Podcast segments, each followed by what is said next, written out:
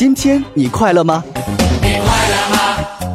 我很快乐。跟着向日葵小姐一起深沉、甜蜜、轻松、卖萌。亲爱的，我们来开心弹琴，轻松说爱吧。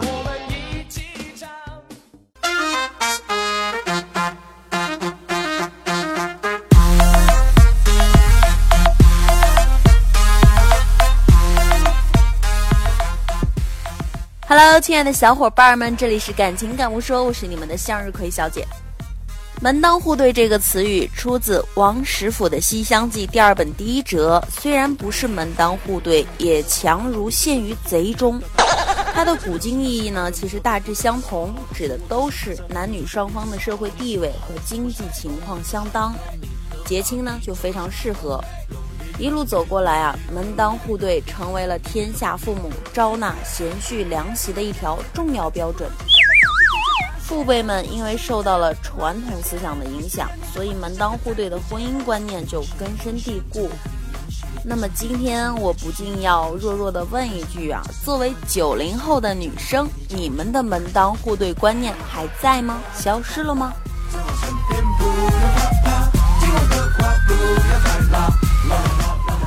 对于这个话题，有的九零后女生打破了传统的时空观念，答道：“现在不叫门不当户不对啦，改叫三观不合。”也有的女票采取两相对比的方法解释说：“门当户对，不管在什么年代、什么社会都是非常重要的。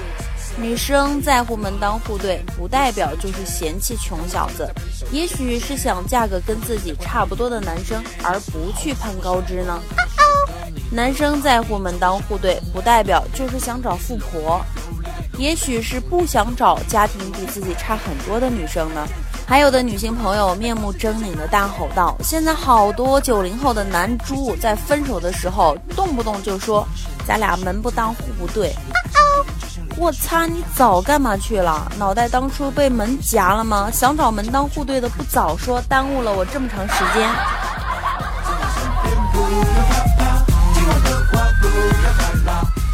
讲了这么多，还没有说到主题。那么，作为九零后的女生，她们门当户对的观念到底会不会消失呢？接下来呢，我就以一个九零后女生的标签身份，谈一谈自己对门当户对的观念。啊，今天暴露年龄了啊，九零后女生。作为一名九零后的女生，我将门当户对看作一种婚恋择偶中的扁平化策略。之所以这么高大上的说啊，是因为这样能把复杂的问题简单化，从而避免很多不必要的冲突。从这个角度上来说，我还是支持门当户对这种观念的。但是任何规则其实都是有例外的，单纯的把门当户对这四个字呢当做一个真理。这和当年信奉什么能做到这五十条的男生你就嫁了吧，没有任何本质区别啦。不去分析深究原因，就光听了几个错误的信条就贸然以身试险，用这样的态度面对婚恋，一头扎进去，自然容易撞墙。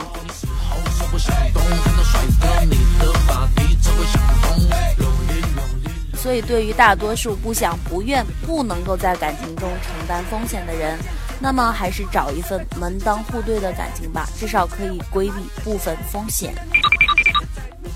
我相信啊，如果一个人能够具有强大的自控力，强大到足以与自己的本能作对，则这个人也配得上得到更好的东西。物质如此，感情也是这样。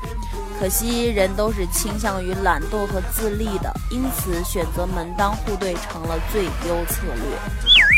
最怕的其实就是那种人，贪恋对方的某些特质，却看不到或者看到了也不愿意承认这种特质背面的真正原因。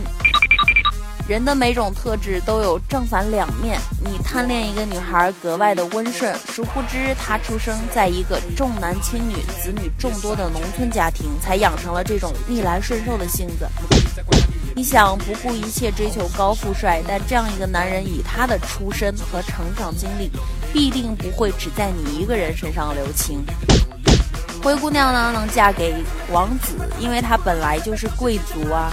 而常人若想拥有一份跨越门楣的婚姻，则需要付出格外艰辛的努力。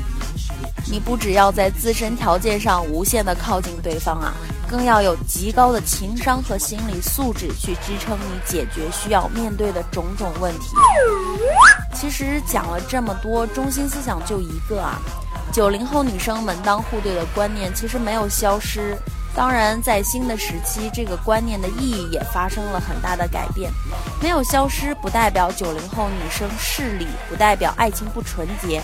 更不代表婚姻就是一场交易。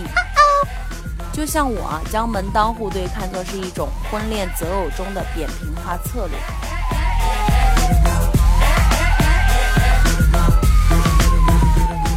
所以我希望我自己和我的同龄人能够明白传统的规则在新时期的新型意义。在为人处事、与人交往的时候呢，能够时刻保持理性，凡事应该用一个全新的视角去看待。所谓“己所不欲，勿施于人”，不要对自己和别人抱有太多不切实际的想法。要知道，希望越大，失望也就越大。想赌却不愿意服输，才是生活最大的忌讳。